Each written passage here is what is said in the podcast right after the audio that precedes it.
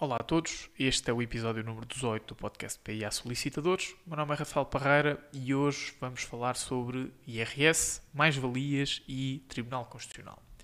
É verdade, eh, o episódio de hoje eh, incide sobre uma decisão do Tribunal Constitucional eh, que foi publicada recentemente, no dia 19 de outubro, e que teve por base de análise uma situação uh, que era regulada pelo artigo 44 do, do Código do IRS e uh, que levou o Tribunal Constitucional a declarar essa norma, nomeadamente o número 2 do artigo 44 do Código do IRS, como inconstitucional. Deixem-me só fazer aqui um breve aviso. Uh, o, o, Tribunal Constitucional não declarou a inconstitucionalidade do artigo 44, número 2, com a versão atual mas sim com a versão que existia em 2001. Isto porque o código do IRS acabou por ter várias alterações e o artigo 44 foi nomeadamente alterado em 2014. Acontece que a situação que foi analisada pelo Tribunal Constitucional foi uma situação que decorreu em 2009.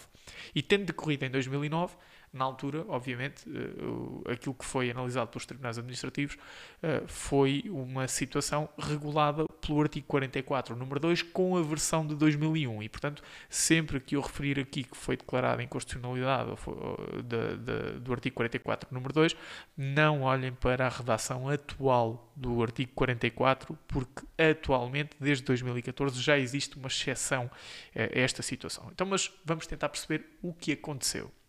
Não vou falar em nomes, nem em valores concretos, nem em identificações de, de imóveis em concreto, vou apenas traçar aqui um, um, esboço daquilo que sucedeu nesta situação para conseguirem compreender. Um contribuinte em 2009 vendeu um imóvel, uh, lá está, hipoteticamente, por 200 mil euros, sendo que, à altura, o valor patrimonial tributário, ou seja, o, VPT, aquilo que normalmente chamamos VPT, era 250 mil. Portanto, temos um valor de venda de 200 mil, temos um VPT de 250 mil. Aquilo que efetivamente o contribuinte recebeu do comprador do imóvel foram 200 mil, não foram 250. Acontece que o artigo 44, número 2, a regra que estabelece é que o valor que se considera como valor de realização é o valor da venda ou o VPT se tiver sido o VPT mais alto ou se fosse mais alto na data da venda. Se isto faz sentido, é discutível e eh, foi precisamente o que levou à alteração de 2014. Portanto, nesta situação, o contribuinte vendeu por 200 mil euros, sendo que acabou por pagar mais-valias sobre uh, uma venda de 250 mil, porque era esse o VPT à data da venda. Aquilo que diz o artigo 44, número 2, é que efetivamente o, o VPT irá prevalecer se tiver sido o valor que serviu de base à liquidação do IMT. Ora, vamos então aqui a esta parte. O que é isto da liquidação do IMT? Sempre que fazemos uma compra, nós temos que liquidar previamente o IMT. O IMT é um imposto que incide, lá está, também sobre as compras de imóveis. Significa que se eu vou comprar um imóvel de 200 mil euros, eu previamente à escritura ou documento particular autenticado tenho que liquidar o imposto sobre esses 200 mil euros. Mas se o VPT desse imóvel são 250 mil, eu não vou pagar sobre 200 mil euros, apesar de ser 200 mil euros que eu estou a pagar ao vendedor. Eu vou pagar imposto sobre 250 mil euros. E isto aqui creio que não é novidade para ninguém. Nós pagamos o IMT quando compramos um imóvel sempre sobre o maior de dois valores. E a verdade é que, tendo em conta os valores de mercado do imobiliário, raríssimas são as vezes em que o valor da compra é inferior ao VPT. É muito raro. Portanto, nós pagamos, na grande maioria das vezes, imposto sobre o valor da compra, o valor efetivo da compra. Ora, aqui, nesta situação do artigo 44, número 2, nós não estamos a falar de comprar imóveis, mas sim de vender. E, e, talvez por isso este raciocínio seja mais complicado. Como é possível que eu não tenha recebido 250 mil euros, mas que esteja a ser tributado como se tivesse recebido 250 mil? Não faz qualquer tipo de sentido. Um, e, e, o artigo 44, uh, eh, com a tal redação de 2001, não permitia ao contribuinte provar que efetivamente não vendeu uh, por um valor igual ou superior ao VPT, pelo contrário, vendeu por um valor inferior. E foi esta impossibilidade de provar que vendeu por um valor inferior que levou o Tribunal Constitucional a declarar a inconstitucionalidade do artigo 44, número 2, nessa medida em que não permitia ao contribuinte provar, por exemplo, através da escritura, através de, da apresentação de transferências bancárias, de cheque, de movimentações, não interessa, eh, o facto de não permitir ao contribuinte provar que recebeu menos do que aquilo que a, que a norma eh, estabelece como regra geral, foi o que levou o Tribunal Constitucional a declarar a inconstitucionalidade deste artigo 44, número 2, lá está, com a redação de 2001. Então, eh, como é que eh, a dinâmica se aplica neste momento em que estamos a gravar este podcast? Quando vendemos um imóvel, pegando o mesmo exemplo, se vendemos por 200 mil e o VPT são 250, a regra é de que iremos pagar mais valias sobre os 250, ou melhor, não sobre os 250, mas sim eh, a diferença entre o valor de compra e os 250. Sendo que já com a tal norma que foi introduzida pelo, em 2014, que é o número 5 do artigo 44, nós podemos provar que recebemos menos do que o VPT. Portanto, podemos provar que o valor efetivo da venda foram só 200 mil. E provando isto, que lá está, é fácil, basta apresentar a escritura, apresentar movimentações bancárias e conseguimos rapidamente uh, justificar uh, esta, esta operação. Apresentando provas, nós vamos pagar mais-valias então apenas uh, sobre a diferença entre o valor de compra e o efetivo valor da venda e não sobre o VPT podíamos pensar que é totalmente descabido ter esta regra de que o valor, o VPT é considerado como valor de realização. Mas acontece que dois artigos mais à frente, o artigo 46, prevê que eh, o valor de aquisição, ou seja, quando compramos um imóvel, eh, também será tido em conta o, o VPT se for mais alto. Ou seja, se eu comprar um imóvel por 100 mil euros e o VPT for de 150 mil euros, se eu a seguir vender esse imóvel por 140 mil, eu não vou ter, em teoria, mais valias. Porquê? Porque o artigo 46, no número 1,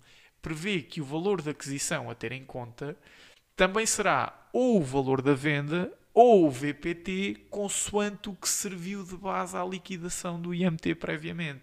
Ora, se a liquidação do IMT vai incidir sobre o maior dos dois valores, ou o valor da venda, ou o VPT, significa que nesta situação em que eu comprei por 100 mil, ou seja, foi o que eu paguei ao vendedor, mas o VPT é de 150 e, portanto, foi sobre os 150 que eu liquidei o imposto, IMT. Depois, quando eu vender o imóvel e tiver que apurar as mais-valias, eu vou considerar como valor de aquisição não os 100 mil, que foi o que efetivamente eu paguei ao eh, vendedor, mas sim os 150, porque foi o valor que serviu de base à liquidação do IMT quando eu comprei. Ou seja, foi o valor sobre o qual eu paguei o imposto municipal sobre transmissões onerosas de imóveis. E, portanto, em efeitos, é, é, para efeitos reflexos, também fará sentido que o valor de realização tenha esta dinâmica de VPT ou valor efetivo de compra, consoante o que seja maior, por ter sido também o que serviu de base à liquidação do IMT. E, portanto, nós não temos que ficar chocados com o facto do artigo 44, número 2, prever esta regra de que o VPT vai ser considerado o valor de realização caso seja superior ao, ao valor uh, efetivo da venda. Uh, lá está, em teoria, nós podemos até ter um imóvel que compramos por 100 e vendemos por 150 e eh, na data em que comprámos o VPT eram 150 e na data em que vendemos o VPT eram 250 mil e nesta situação se nós compramos por 100 portanto foi o que nós pagámos ao vendedor e vendemos por 150, ou seja, foi o que recebemos do comprador. Se a nossa real mais-valia são 50 mil euros, segundo aquilo que são as regras do artigo 46, número 1 e do artigo 44, número 2, em teoria, nós comprámos por 150 mil, que era o VPT à data em que nós comprámos o imóvel, e vendemos por 250 mil, que era o VPT à data em que nós vendemos o imóvel. E se nada fizermos, se não provarmos que vendemos por um valor inferior, nós vamos ter, em termos fiscais, de forma legal, de forma perfeitamente regular, 100 mil euros de mais-valias para serem consideradas como referência eh, em sede de tributação no IRS.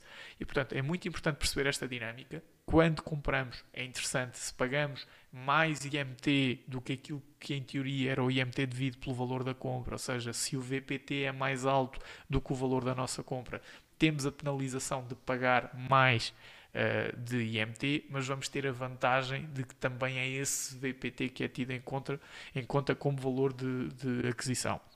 Depois, quando vendemos, temos de ter sempre o cuidado de provar que o valor pelo qual efetivamente uh, vendemos é inferior ao VPT. E aqui o Tribunal Constitucional não vem dizer que é inconstitucional uh, ter o VPT como valor de realização, não é essa a pronúncia do Tribunal Constitucional.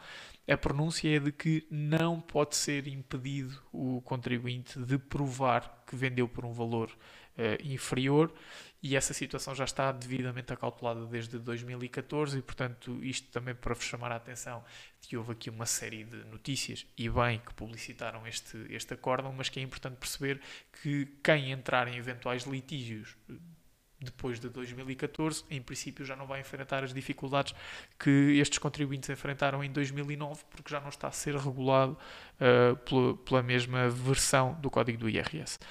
E um, ehm, sobre este episódio, referimos aqui estes pontos principais. Basicamente, é um episódio sobre o valor de aquisição e valor de realização. É muito importante ter em conta estas dinâmicas. Nem sempre as mais-valias são tão simples quanto a diferença entre o valor que pagamos pelo imóvel e o valor pelo qual uh, vendemos. Nem sempre é tão simples assim e por isso mesmo é que é indispensável contactar um profissional habilitado. Neste caso, preferencialmente, um solicitador, um advogado, em conjugação com um contabilista, para poderem ter aqui uma assessoria jurídica e uh, fiscal uh, bem articulada e, uh, por vezes, poupar milhares de euros e, acima de tudo, conseguir justiça fiscal, que é aquilo que qualquer contribuinte merece, mas tem que saber exercer os seus direitos. Por isso, já sabem, informem sempre com um profissional habilitado e, na dúvida, contactem o vosso solicitador. Muito obrigado por terem ouvido este episódio. Até ao próximo.